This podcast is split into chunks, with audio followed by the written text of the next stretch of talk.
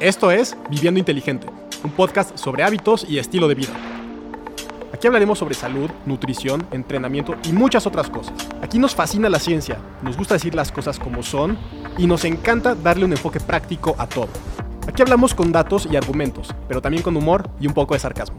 Yo soy el Dr. Santiago Espinosa y pienso que todos podemos optimizar nuestro estilo de vida y alcanzar nuestro máximo potencial. Bienvenidos al segundo episodio de Viviendo Inteligente. Yo soy el Dr. Santiago Espinosa y el día de hoy estoy aquí con mi invitado, Jay Ernstein. Es un amigo que conozco desde hace mucho tiempo y es una persona que personalmente aprecio bastante y que admiro como profesional. Gracias por estar aquí, Jay. Muchas gracias por la invitación, hermano. Sí, es, un, es un gusto. Este, Jay es de Guadalajara actualmente y pues por coincidencia logramos agendar la grabación y pues Honestamente creo que Jay es de las personas que más saben sobre entrenamiento y especialmente en Latinoamérica y en el idioma español. Entonces, si no lo siguen, les recomiendo muchísimo checar todo su trabajo. Muchas gracias, pues aquí vamos a estar compartiendo buena información. Pues bueno, si quieres platícanos un poco este, cuál es tu, tu background, qué estudiaste eh, y a qué te dedicas. Así, um, claro. Uh, soy licenciado en Ciencias del Ejercicio con International Sports Science Association, que de hecho a partir de a partir de un par de días, quizás cuando estén escuchando este podcast, ya no se va a llamar uh, College of Exercise Science de ICSA, se cambia el nombre a Lionel University. Okay. Así que de aquí en adelante va a ser Lionel University. Em, y mi maestría, que estoy por terminar, me falta eh, un par de horas prácticas que tengo que realizar en Estados Unidos. Y el siguiente cuatrimestre es en una maestría en Ciencias del Deporte, Incremento de Rendimiento y Prevención de Lesiones con una universidad que se llama CalU o University of California, Pennsylvania. Okay. Em, aparte de, los estudios, que siendo muy sinceros, creo que la mayoría de, de, aprendizaje viene por fuera de la universidad. Creo que la universidad es un, es un punto de partida.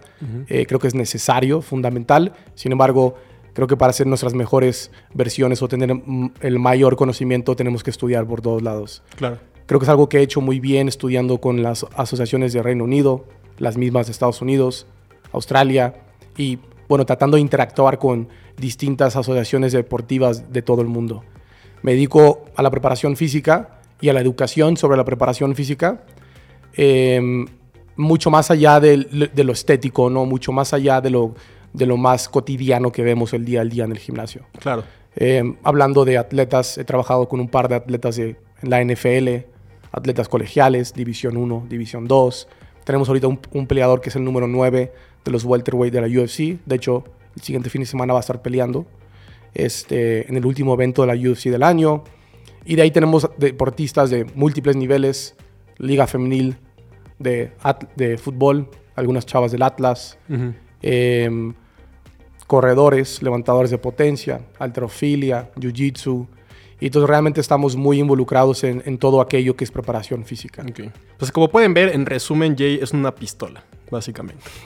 este, yo lo conocí en 2018 más o menos. Eh, yo empecé a crear contenido como en 2017 y en 2018 tomé uno de sus cursos de, entrenamiento para la hipertrofia musculoesquelética.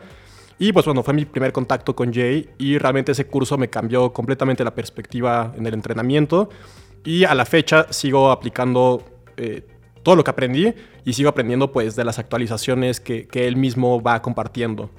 Actualmente Jake trabaja con los mejores en el medio como Eric Helms, eh, Greg Knuckles y personas de realmente un nivel muy, muy alto. Sí, así es. Eh, trabajo con el equipo de Eric Helms, Greg Knuckles, aunque siendo muy sinceros, eh, trabajo con ellos de manera secundaria. Los apoyo en todo lo que es edición, traducción del trabajo y coordinar lo que es la revisión científica que tenemos en español.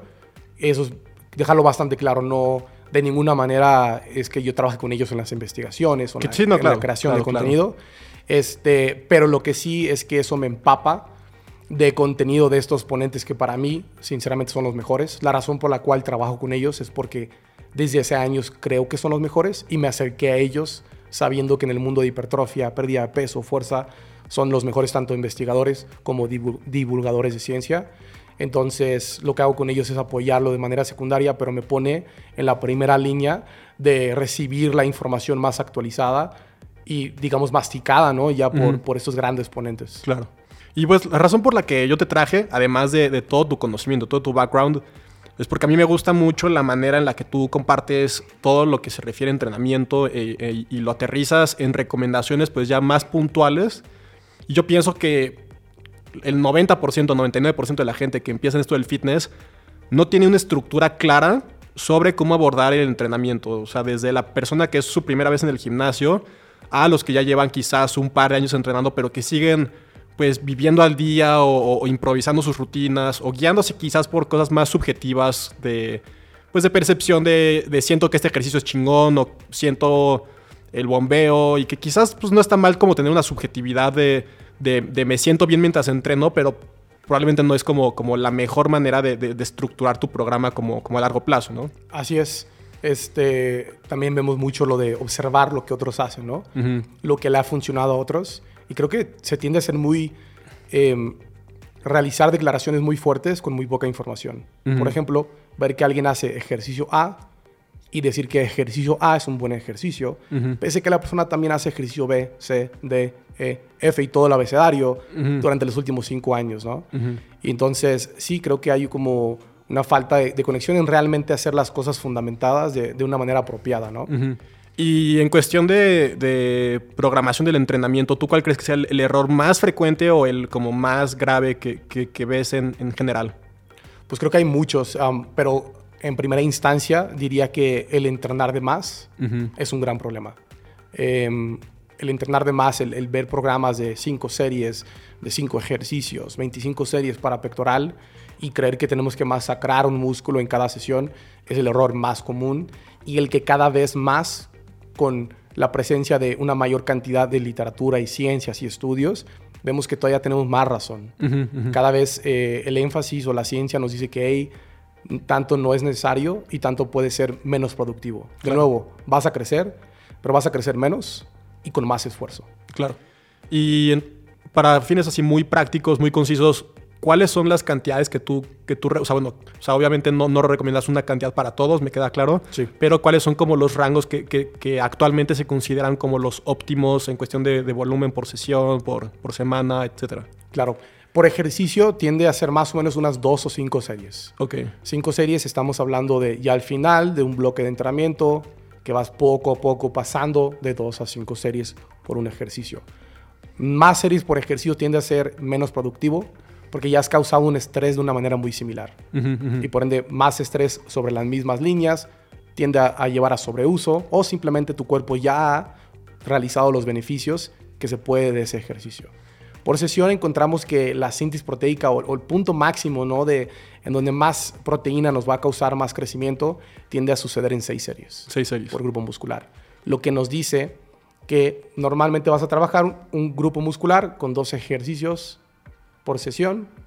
Y entonces encontramos que 6 series es como el pico máximo por tu inversión, 8 sigue siendo bueno y después de 9 o 10 comenzamos a ver un, estancamiento. Okay. Y entonces normalmente un programa de entrenamiento va a tener 2 o 3 ejercicios, no más de 10 series para un grupo muscular por sesión.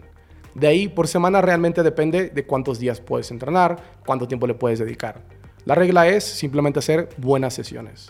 Si una sesión buena se encuentra más o menos 6 a 10 series por semana, si haces 12, dos sesiones, podrás hacer 16 a 20 series por, semana. Es algo importante como o sea, dejar claro, ¿no? Que, que, esas series por sesión, esos límites de, no sé, de 8 o 9 series por grupo muscular por sesión, no se, o sea, la gente no empieza con su primer semana en ese rango, ¿no? O sea, se llega progresivamente, empezando, no sé, en cinco o seis series por sesión y vas como poco a poco, ¿no? Sí, totalmente. Y es el problema de, hablar de rangos. Um, y el ejemplo más práctico o muy fácil de entender que, me gusta utilizar es el velocímetro de un, automóvil, ¿no?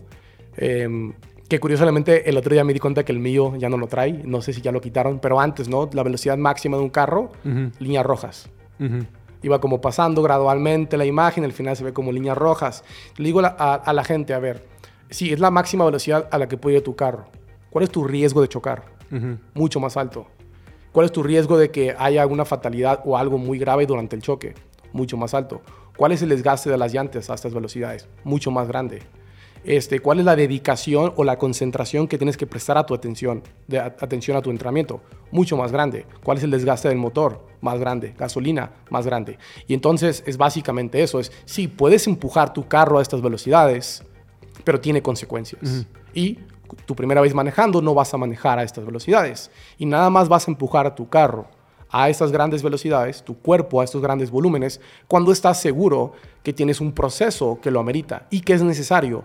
Porque si tienes que viajar a unas cuadras de tu casa y tienes el tiempo del mundo, ¿por qué vas a pisarle la máxima velocidad del carro? No tiene sentido. Claro. Así que si entrenas de manera recreativa, por salud, no eres competitivo, tienes otras cosas que hacer en, en la vida, ¿por qué estaríamos pisándole a máxima velocidad?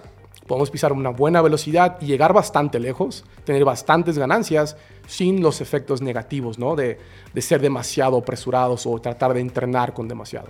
Y no sé si tú lo has notado, pero yo en lo personal, que, he pasado justamente por todo este background de entrenar como muy empíricamente, como como lo que conocemos como bro science y de los entrenadores de la vieja escuela, etcétera, de hacer justamente decenas de series por sesión, yo sí percibí una, diferencia muy grande en la calidad y en la intensidad de mis entrenamientos cuando empecé a hacer menos de 10 series o 10, 11 series quizás. Yo sentí que mis series eran mucho más, o sea, rendían mucho más este, pues, resultados, entrenaba con más peso, cargaba, o sea, mucho más, mucho mejor. Y no sé, me, me llegó a pasar, o sea, justamente con mis primeros clientes en asesorías que me decían como, oye, güey, es que no, no, o sea, estoy progresando, me veo mejor, pero no me gusta que no acabo hecho mierda. Sí.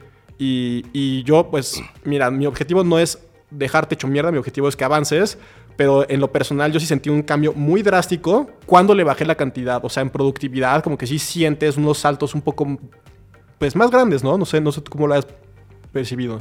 Sí, totalmente. Eh, tenemos que considerar que hacer más va a causar más fatiga. Por ende, si tenemos esa relación errónea, ¿no? De más trabajo, más resultados, más duro, más rudo soy, pues cuando comienzas a entrenar de verdad, aunque sea más peso, mejor rango de movimiento, mejor calidad, en la percepción de esfuerzo es menor. Te vas a sentir menos fatigante y la gente tiene esa idea de más fatigas mejor y por ende eh, comienza a tener esos problemas. Claro. Em, pero de nuevo, se trata de calidad. Se trata de que cada serie se haga con la carga apropiada, con el rango de movimiento apropiado, para que esto haga la adaptación necesaria. Y el otro problema con entrenar demasiado es que entendemos que el cuerpo tiene capacidades limitadas, finitas. No es ilimitado nuestro potencial de crecer.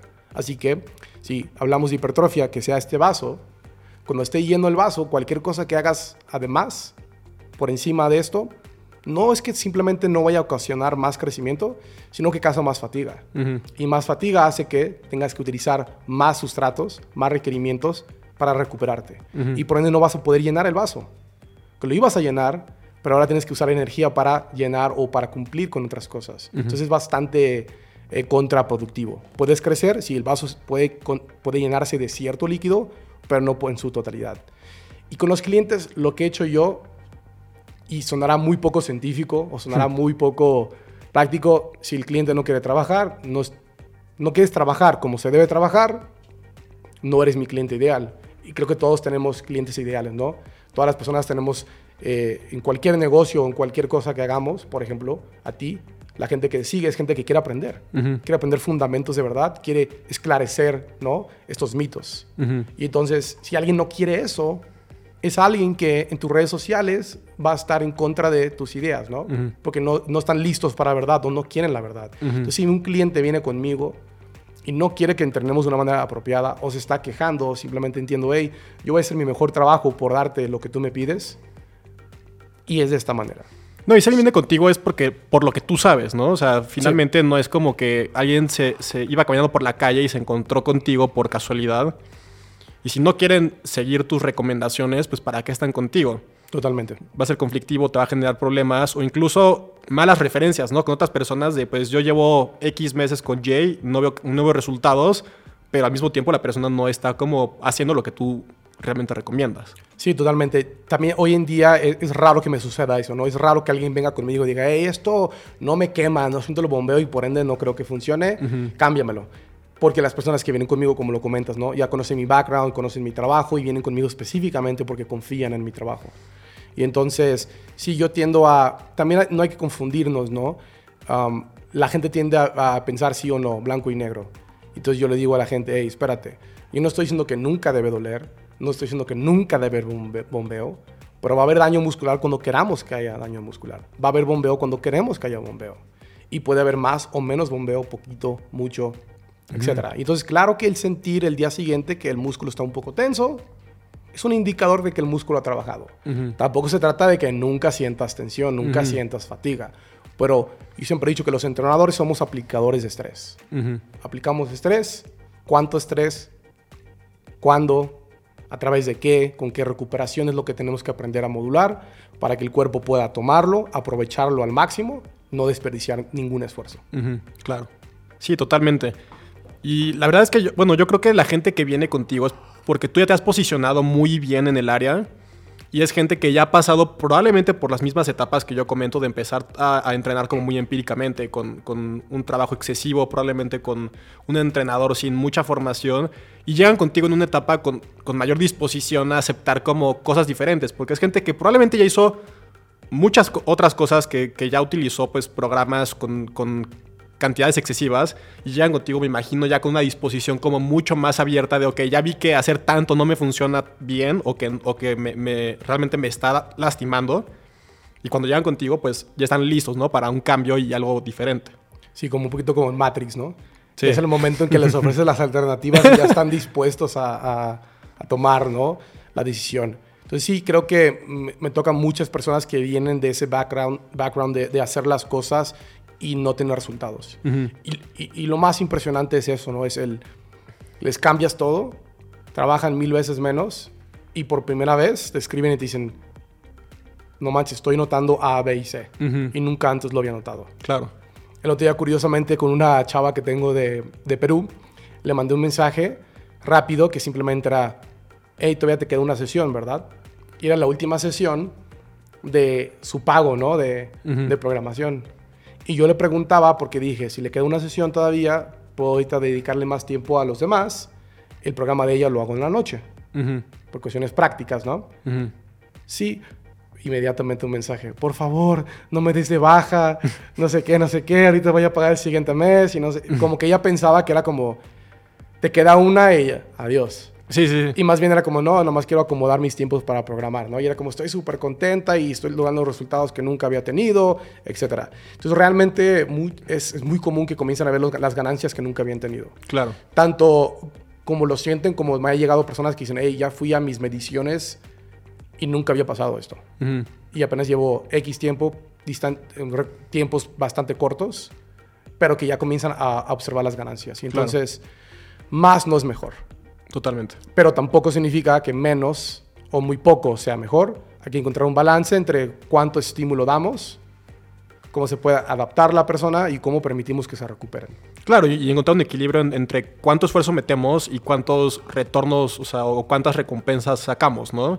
Totalmente. Porque hay un punto en el que, pues, no sé, o sea, al principio, entre más metas, más sacas, pero luego llegas ya al estancamiento o incluso ya al, al retroceso, a lo contraproducente, ¿no? Sí, muchas veces hay que pensar a, largo plazo.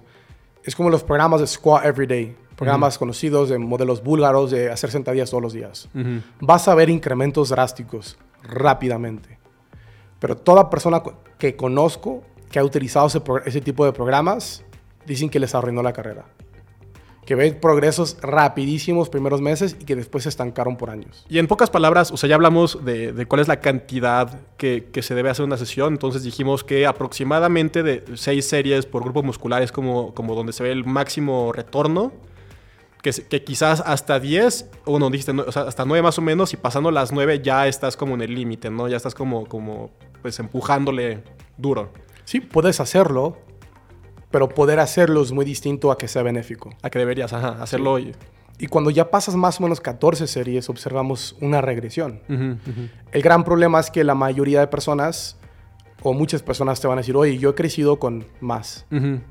Y entonces yo no estoy diciendo que no crezcas, estoy diciendo que si usamos números arbitrarios, y digamos que 10 series te daba 10 puntos, 14 series te va a dar 8. Y tú dirás, bueno, crecí y, si, creciste, pero creciste menos en comparación de haberte detenido antes. Y es el gran problema. El otro gran problema es que muchas de, estas personas acompañan grandes volúmenes y para poder realizarlos dentro de una sesión práctica de una hora, hora y media, descansan muy poco. Y el descansar muy poco hace que se reduzca de una gran manera la calidad y el crecimiento. Claro. Y entonces observamos que, por ejemplo, aquellas personas que descansan menos de dos minutos entre una serie y otra, cada serie que hacen pierde un potencial de aproximadamente el 50%. Así que si cada serie, de nuevo utilizando números arbitrarios, te iba a proporcionar un punto de crecimiento, si tú haces una serie, descansas dos minutos, una serie más, tendrías dos puntos.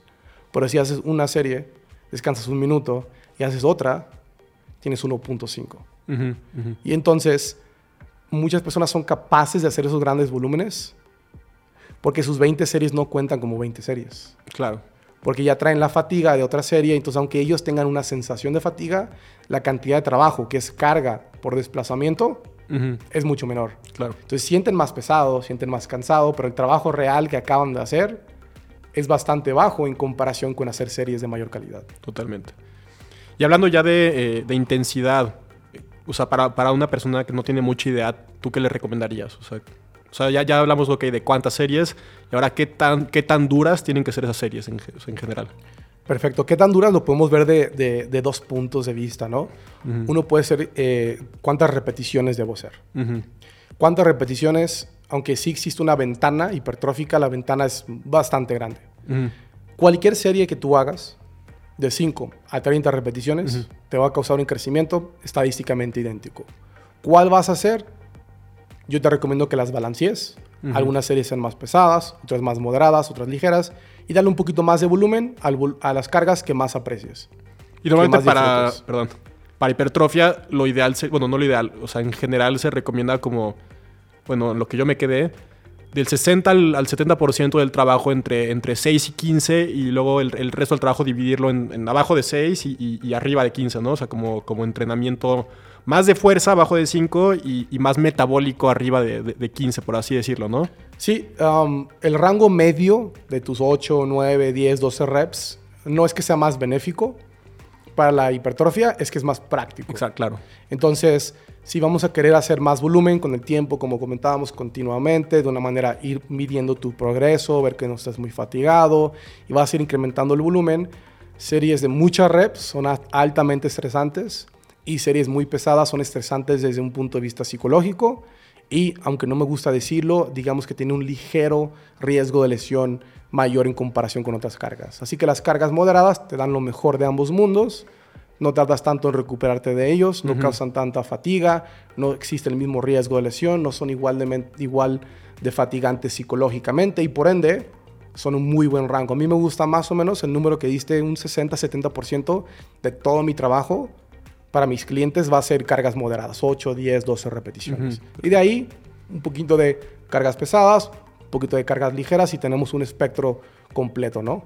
para, para, mencionarlo explícitamente, porque obviamente tú y yo conocemos el, concepto, o sea, lo que hemos estado mencionando se conoce como variables agudas del entrenamiento, ¿no? El volumen, la intensidad y la tercera, que es como de la triada más importante, es la frecuencia, ¿no? ¿Qué tan seguido?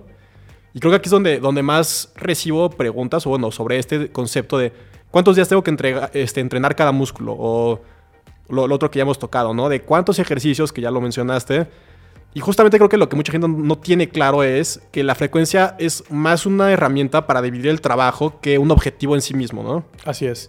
Yo diría que la frecuencia es la frecuencia con la que puedes hacer una buena sesión de entrenamiento. Seis, ocho series, quizás hasta cuatro. Realizadas cercanas al fallo muscular. No es necesario el fallo muscular. 5 a 30 reps. Terminas una sesión. Si tu objetivo es maximizar el crecimiento muscular para ese grupo muscular, cada cuando hay que entrenar, cada y cuando puedas entrenar. Así que si para el día miércoles estás recuperado, puedes volver a entrenar. Pero si para el día miércoles no puedes rendir, entrenas el día jueves. Y por ende, la persona que se recupera hasta el jueves, viernes, podría entrenar dos veces por semana. Claro. La que se entrena más, más rápidamente, digamos, podría entrenar tres o cuatro días por semana. Y entonces tenemos esta... Em, idea de que ah, voy a hacer un programa de torso-pierna, o voy a usar un programa de empuje, jalón, pierna, o voy a usar el programa de wader. Entonces tomamos estos conceptos preestablecidos y tratamos de encajarnos nuestra recuperación de cada grupo muscular algo predeterminado. Y la realidad es que qué músculo te importa más. Tal, entrena lo más frecuente. Pero cada cuando lo entrenas, cada y cuando tu, tu cuerpo te lo permita de acuerdo a su recuperación. Entonces los programas finales que a veces entrego yo se ven totalmente contrastantes y dispares a lo que típicamente vemos. A veces yo tengo pierna con bíceps con deltoide lateral y el día siguiente tengo glúteo con pectoral con deltoide posterior y después el día siguiente tengo bíceps con hombro, con pantorrilla y isquiosurales. Y es como, oye, pero ese acomodo, ¿cuál es? Ese es el acomodo para esta persona poder, como dices tú, controlar, ¿verdad? Esa, esa herramienta de poder hacer el trabajo total. Y cada músculo se recupera de distinta manera. Claro. Y entonces, oye, pierna dos días por semana, ¿qué significa eso? ¿Qué tal si tus isquios tardan más en recuperarse que tus cuádriceps? Ujú. ¿Los vas a obligar a entrenar de la misma manera? Pues no. Uno va a poder entrenar tres veces por semana, uno va a poder entrenar dos veces por semana. Entonces, yo recomiendo los, los marcos genéricos son muy buenos puntos de partida para entender tu cuerpo, para lograr ganancias, porque no puedes empezar del día cero y decir, yo creo que me recupero en tantos días. No, puedes tomar un programa. Por ejemplo, nosotros tenemos múltiples programas en donde oye, el acomodo es de tal manera y poco a poco vas a decir, oye, espérate, cuando yo uso este acomodo me, me doy cuenta que mis bíceps no se alcanzan a recuperar. Bueno, tu siguiente programa de entrenamiento retrasa los bíceps por un día. O disminuye el volumen, ajusta, escucha tu cuerpo, entrena duro, monitorea y, y no hay que basarnos en, bueno, este programa es de tal manera. Pues ese programa no fue hecho para ti. Y en tu orden de pensamiento a la hora de estructurar un programa, digamos, para, para una persona, piensas tú primero en, en volumen, intensidad y después lo acomodas este, por sesiones y después escoges los ejercicios o cuál es tu, tu- tu orden de pensamiento? Mi orden es primero cuánto trabajo quiero hacer. Ujú. Yo lo veo como qué tan intenso voy a estudiar o qué tan frecuente voy a estudiar, depende de cuántas horas voy a dedicar al estudio. Ujú. Entonces no es lo mismo si voy a dedicar 3 horas, 5 horas, 10 horas. Ujú. Yo pienso, o en un libro, ¿no? Oye, quiero terminar de leer ese libro. ¿Qué tan grande es el libro, no? Ujú. ¿De qué tamaño es la página? Y entonces yo siempre pi- pienso en cuánto trabajo quiero hacer. Nosotros utilizamos algunas fórmulas, algunas consideraciones para determinar, de acuerdo al sexo, la altura, eh, la, la estrategia nutricional que se va a implementar, etcétera, más o menos cuánto volumen necesitan. A partir de ahí, tenemos una idea de, de su punto de partida. Ya que sabemos cuánto trabajo van a hacer, distribuimos cuántas series van a ser pesadas, Cuántas van a ser ligeras y cuántas van a ser moderadas. Porque los ejercicios los vemos como un medio para cumplir un fin. Entonces ya después yo digo, a ver, son tres series pesadas, ¿qué ejercicio me permite expresar estas tres series pesadas? Por ende, no voy a decir que extensión de cuádriceps, voy a decir que sentadilla o sentadilla frontal o prensa de pierna. Ya cuando comienzo a elegirme esos ejercicios, de ahí digo, bueno, este trabajo total y estos ejercicios, ¿cómo los voy a distribuir? Bueno, series de 4, 6, 8, perdón, sí, um, sesiones de 4, 6, 8 series, ¿cómo lo puedo acomodar? Y de ahí comienzo a decir, a ver, ¿esto puede afectar a esto? Sí, déjalo muevo. Y trato de armar eh, una frecuencia, un acomodo de la sesión que me permita entrenar, recuperarme y entrenar. Ujú. Y ya dentro de la sesión hago lo más pesado, lo más grande, lo compuesto antes y lo más ligero, más aislado, más repeticiones al final. Y lo último ya de ahí es decir, a ver, pero ¿cuál es mi prioridad? Quizás lo que iba a ser, lo que tocaba al final, bíceps o pantorrilla, por ejemplo, que casi siempre todo el mundo lo pone al final. Pantorrilla, 15 reps, teóricamente tocaría al final. Pero si es mi prioridad, yo tomaría eso y lo pondría hasta el inicio de la sesión o lo combinaría con algún ejercicio más grande. Ok. Ese es como el formato. ¿Cuánto voy a hacer? ¿Con qué cargas? ¿Qué ejercicio?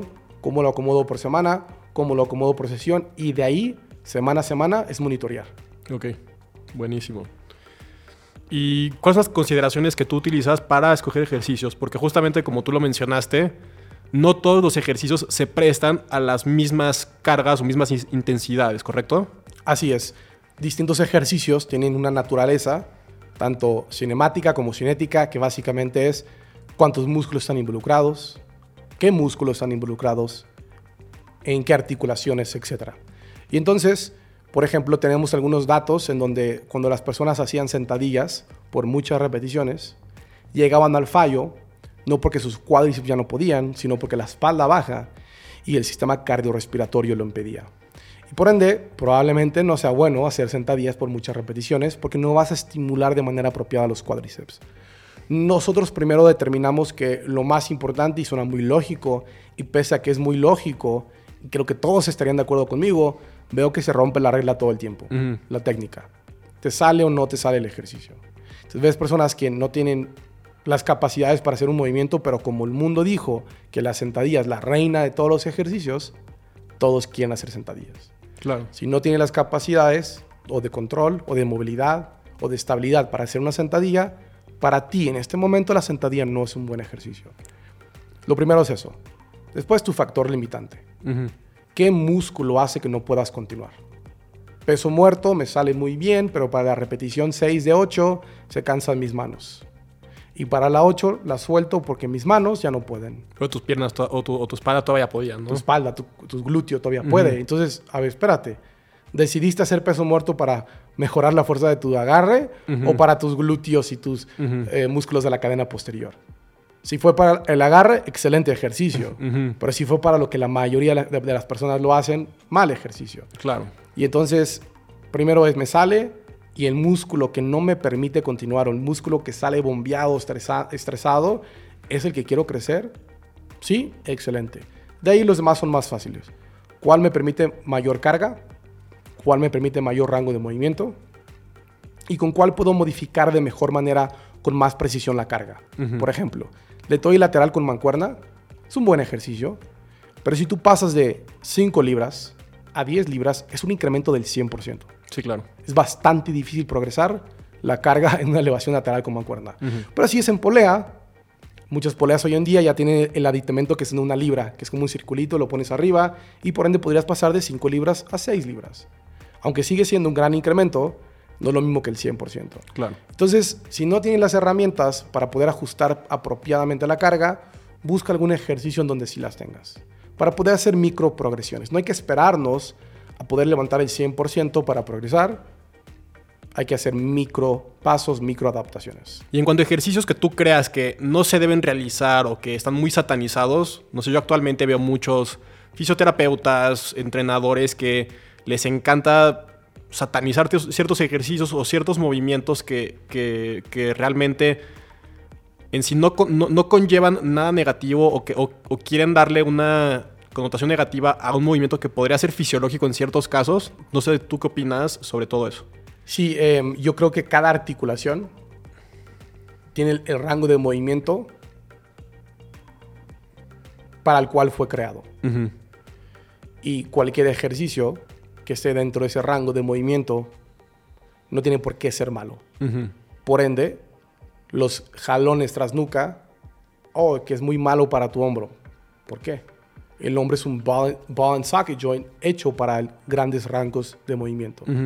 Oye, que tu pierna no debe extenderse por completo, ¿no?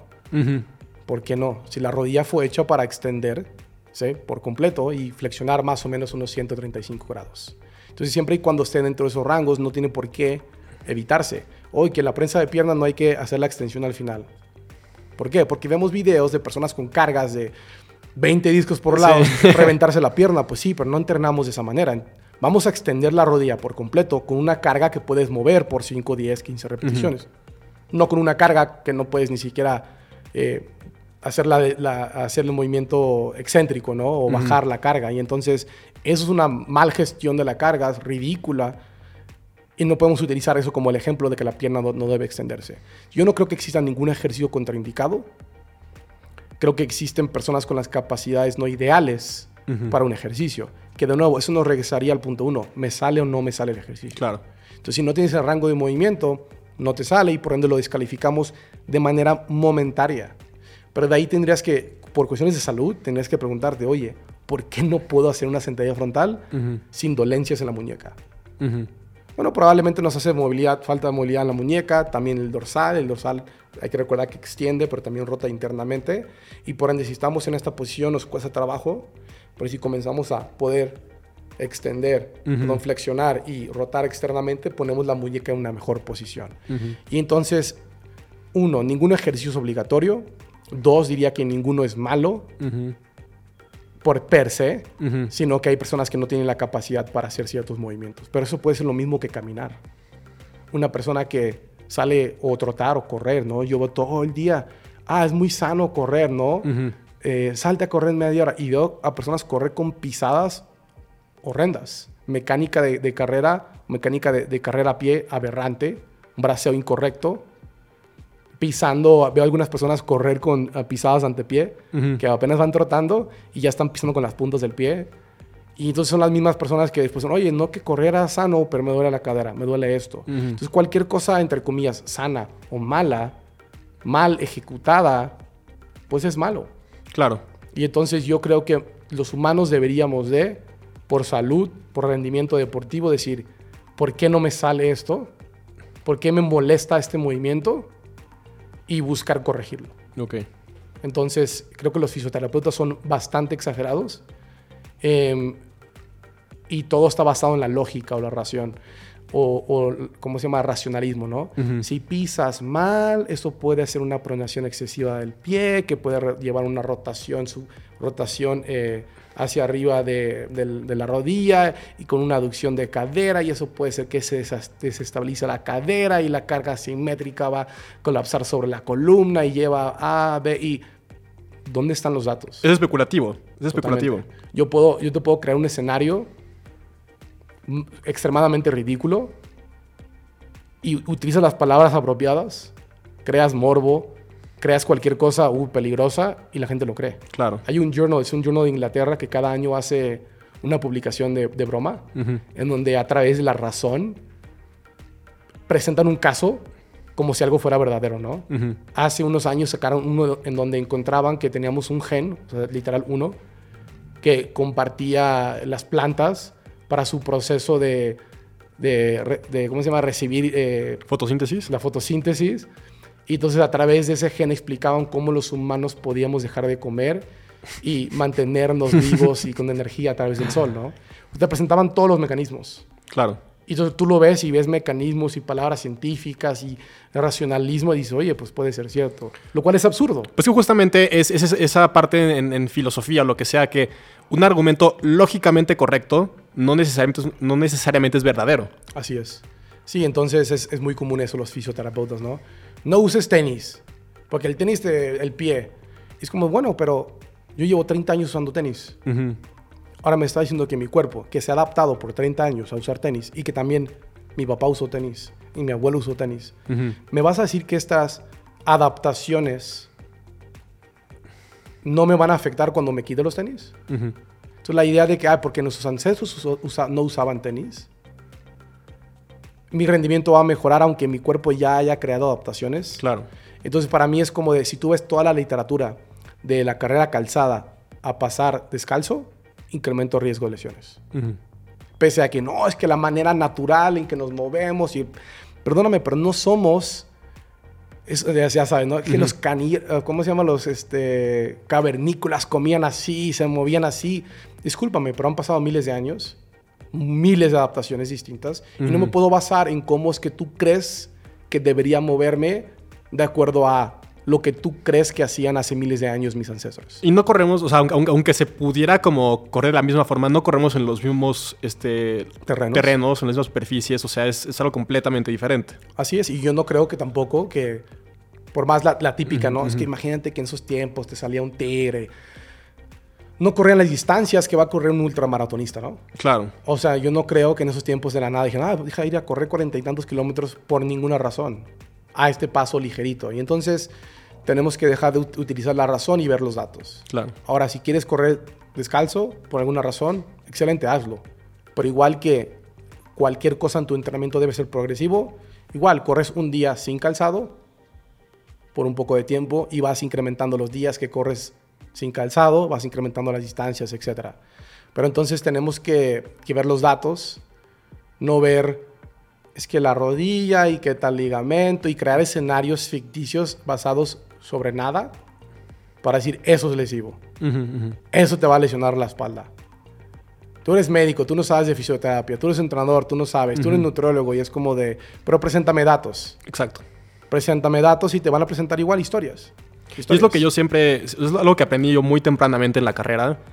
Yo aprendí, o sea, creo que es el, mismo concepto, pero yo lo aprendí más desde la nutrición y la bioquímica un maestro de fisiología excelente en, tercer semestre me enseñó, bueno, nos, nos dio la recomendación de ustedes nunca se guíen por mecanismos de bioquímica y nunca se guíen por, por temas teóricos, guíense por estudios que muestren desenlaces y estudios que muestren outcomes con X o Y. Porque lo contrario es completamente tu entendimiento lo que te está guiando y no realmente una perspectiva basada en lo que se ha observado. Totalmente. Me gustan más los resultados, el outcome de algo, que todos los procesos que lo pueden haber creado. Y algo que quisiera comentar que va muy de la mano de eso es no basarse por, en hormonas. Claro. Vemos interacciones hormonales, en inglés le decimos, um, bueno, en inglés, pero es mundo pequeño, mundo grande, ¿no? Estudias dos hormonas, observas su comportamiento y dices más o menos esta hormona hace tal cosa, pero no sabes cómo interactúan esas dos hormonas con todas las demás hormonas, con el sueño, con el entrenamiento, con todo lo demás del cuerpo que es altamente complejo. algo muy común ahí, por ejemplo, es el entrenamiento basado en la menstruación y en las fases, ¿no? Y entonces dicen, oye, en esta fase incrementa el estrógeno. Y por ende debes hacer esto. Y es como, mm, no, no tenemos ningún dato sobre eso. Tenemos imágenes muy bonitas, con muy bonitos colores y, teorías propuestas, ¿no? Y, que te muestran cómo estas interacciones y qué hay que hacer. El problema es la mayoría de datos, fuerza de aducción del dedo. Midieron literal este, este movimiento y sabemos que esto no representa la fuerza de todo el cuerpo. Claro. Y por otro lado, una hormona no representa todo lo que va a suceder. Porque imagínate, tal hormona aquí incrementa, por ende voy a hacer tal cosa. Pero tu sueño y la fatiga la semana pasada y tu alimentación, ¿qué ejercicio es? No es abducción de dedo, ¿verdad? entonces, todo eso influye mucho más que una hormona. Claro. Y entonces, en vez de decir, no voy a, esta semana la voy a descargar por tal hormona, deberías decir, esta semana voy a descargar porque tengo un gran volumen, me he dado cuenta que durante las últimas tres semanas mi rendimiento ha ido disminuyendo, mi percepción del esfuerzo también ha ido incrementando y por ende esta semana va a ser ligera. O vas a decir, llevo dos semanas en donde me ha ido muy bien, mi rendimiento va incrementando, me he recuperado muy bien, esta semana estaré en un superávit calórico, no tengo estrés, deja entreno más duro.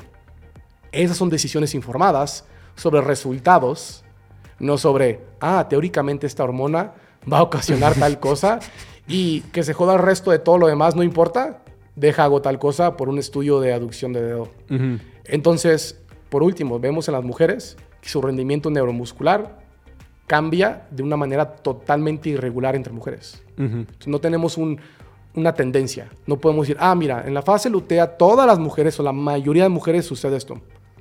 No lo tenemos. Tenemos teorías hormonales, pero ya el resultado de esa hormona es creer que de verdad una sola hormona va a determinar todo lo que sucede en tu cuerpo. Claro. Tus decisiones informadas en resultados. Como dijo tu maestro, el resultado final y no esas teorías es lo que debe orientarnos. Por eso es muy peligroso tomar un estudio y decir, ah, encontraron que incrementó más la testosterona. ¿Y qué? ¿Y qué? ok, cuando encuentres entonces que cada que incrementa más la testosterona, incrementa también más el crecimiento muscular, estamos hablando. Claro. Podemos ver algo. Pero hasta que no tengas esto, incrementa la testosterona, chido. ¿Qué voy a hacer con eso? Nada. Sí, justo. Yo sigo viendo eso muchísimo y hay personas que, a, pesar de que tú les expliques que, que hay una diferencia muy grande entre algo que se mide en un laboratorio a un desenlace clínico que ya es básicamente el, resultado que queremos en la vida real, hasta que no se, se, entienda y la gente, eh, hasta que la gente no, no haga eso como su, prioridad, pues van a seguir dándose de, topes y encontrándose con obstáculos, porque mientras siguen en, aspectos muy teóricos y muy aislados que no reflejan el contexto, el panorama global, pues no van a estar midiendo las cosas que se tienen que medir o, no van a estar como buscando los resultados en el lugar correcto. Totalmente. Es como decirle a un cliente que te contrata porque quiere aumentar masa muscular. No aumentaste la masa muscular, pero incrementaste por 130% tu testosterona. Agradeceme. Exacto. No, no el objetivo, ¿no? Exacto. Pues creo que ya es momento de ir cerrando eh, esta charla. Fue realmente creo que muy informativa y creo que muchos de los puntos que tú dijiste, yo creo que yo no los escuché en los primeros tres o cuatro años que llevaba entrenando, entonces yo creo que quienes estén escuchando esto realmente lo van a agradecer. Y como yo siempre te lo digo, yo te admiro muchísimo. También creo que es muy importante eh, hacer un pequeño disclosure de los conflictos de interés que existen aquí. Yo trabajo con Jay, tenemos varios programas de entrenamiento y que, que, están a la venta en mi página web por si los quieren ir a checar. Pero más allá de lo profesional y, y de lo monetario, yo sí tomo a Jay como una de las personas en las que puedo hacer una pregunta muy compleja, una pregunta de entrenamiento y saber que la respuesta que recibo es la respuesta más objetiva y más razonable que voy a encontrar en este medio y que no es algo especulativo, que no es algo este, como emocional, sino que es la respuesta con base en la información, en la mejor información que tenemos. Entonces yo realmente siempre te agradeceré eso. De nuevo, hermano, como lo dije al principio, muchas gracias y sabes que también te admiro mucho. Y creo que sí, se puede ver como un conflicto de interés, aunque realmente la razón por la cual que creo que trabajamos juntos es por eso. Es por esa admiración o porque sabemos que compartimos el, mismo objetivo de basarnos en, evidencia. Claro. Y por último, como comentario, recuerden, no siempre vamos a tener todas las respuestas. No siempre vamos a tener esos datos que queremos y de ahí sí tenemos que partir de datos mecanicistas, ¿no? De qué mecanismo puede suscitar algo y siempre vamos a pasar de lo más objetivo, el mejor estudio a de, peor, de menor calidad y habrá algunas cosas en nuestro entrenamiento que hacemos que creemos que funcionan, pero siempre hay que hacerlo, preguntarnos por qué creemos que funcionan, ¿no? No porque me lo dijo mi vecino, sino porque, oye, tenemos datos iniciales, datos preliminares, y de ahí continuar. Perfecto. Pero espero que, que les, que les ayude a, todos a poder por lo menos tomar algunos puntos y comenzar a, a, hacer adaptaciones a su entrenamiento. Sin duda alguna. ¿Y en dónde te pueden encontrar las personas que nos están escuchando? En Instagram estás como Coach Ehrenstein. Así es. Eh, ah, voy a dejarles aquí escrito el apellido porque es un trabalenguas. Y aquí nuestro amigo extranjero es, es un poco difícil de, deletrear en español. Sí, así es. Uh, Coach Ehrenstein eh, va a ser mi, mi, mi Instagram. Um, de nuevo, simplemente buscar el, el, enlace o la palabra escrita. Sí. Es bastante complejo el apellido. Um, estás en Facebook, estás en... Como Jay Ehrenstein, pero realmente creo que ya estoy haciendo la transición que debía haber hecho, hecho hace años, ¿no? De seguir tendencias y pasarme a Instagram. Y estoy comenzando a, a pasarme hacia ese, hacia ese lado más. Entonces yo creo que ahí estoy publicando todo. Perfecto. Pues bueno, ya lo saben, chequen sus redes de verdad y tiene varios cursos, los recomiendo ampliamente, pero sí requieren un nivel de compromiso y un nivel de, de dedicación, pues no muy alto, pero sí, sí, sí de tomárselo en serio para que realmente pues obtengan el beneficio, ¿no? Pero Personalmente yo creo que ha sido mejor curso. Soy hipertrofia que he tomado y eh, creo que les podrá dar muchísimo valor, ya sea para ustedes mismos o para sus clientes en caso de que sean profesionales. Y pues bueno, nada más, Jay. Muchísimas gracias por estar aquí. Gracias a ti, hermano. Y nos vemos en el siguiente episodio.